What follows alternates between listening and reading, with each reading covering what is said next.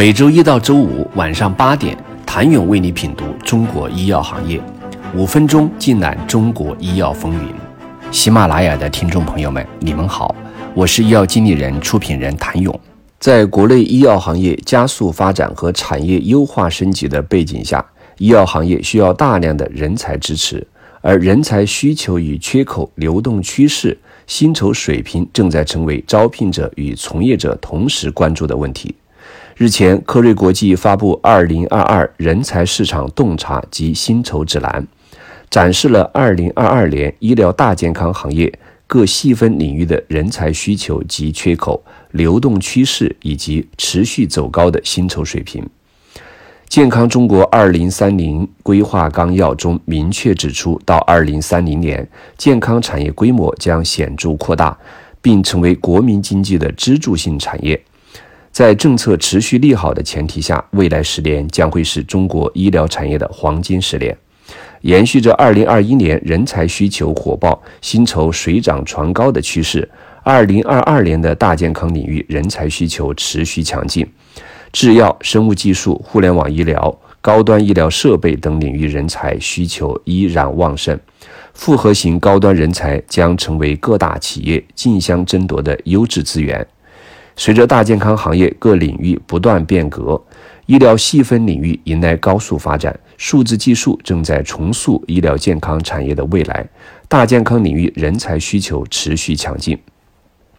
从全球人才流动趋势上看，随着本土药企竞争力的持续增强，对海外研发人才构成了强劲的吸引力，人才持续内流，进一步促进了医疗产业繁荣。后疫情时代，医疗保障制度改革的深化，医药和医保政策的不断落实，国家组织药品集中采购和使用的推进，国家推动医药创新等等一系列改革和政策的实施，医药行业正在朝着全新的时代迈进。科瑞国际认为，在新的竞争格局下，创新驱动成为实现高质量发展的重要因素，同时也倒逼企业打造更强的自主创新能力，迫切需要更多硬实力及高层次人才支撑。在政策和资本的助推下，以生物医药为代表的创新型行业成为希腊人才主角。同时，由于激烈的人才竞争，甚至会出现内卷式人才抢夺。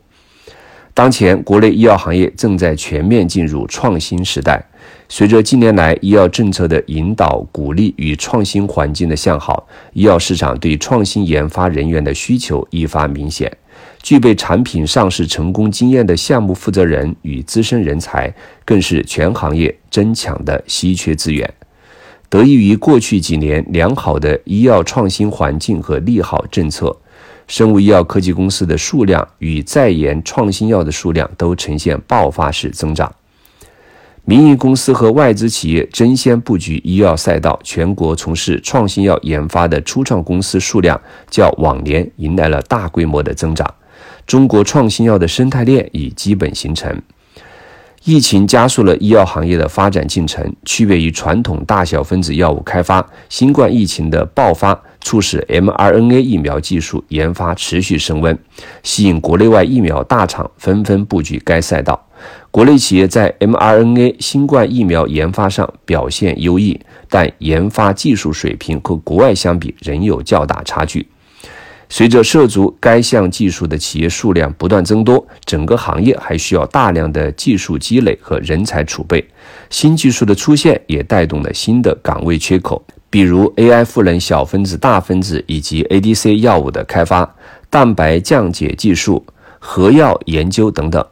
想了解各个赛道对于各类型人才的不同需求，请你明天接着收听。谢谢您的收听。想了解更多最新鲜的行业资讯、市场动态、政策分析，请扫描二维码或添加医药经理人微信公众号“医药经理人”——医药行业的新闻与资源中心。我是谭勇，明天见。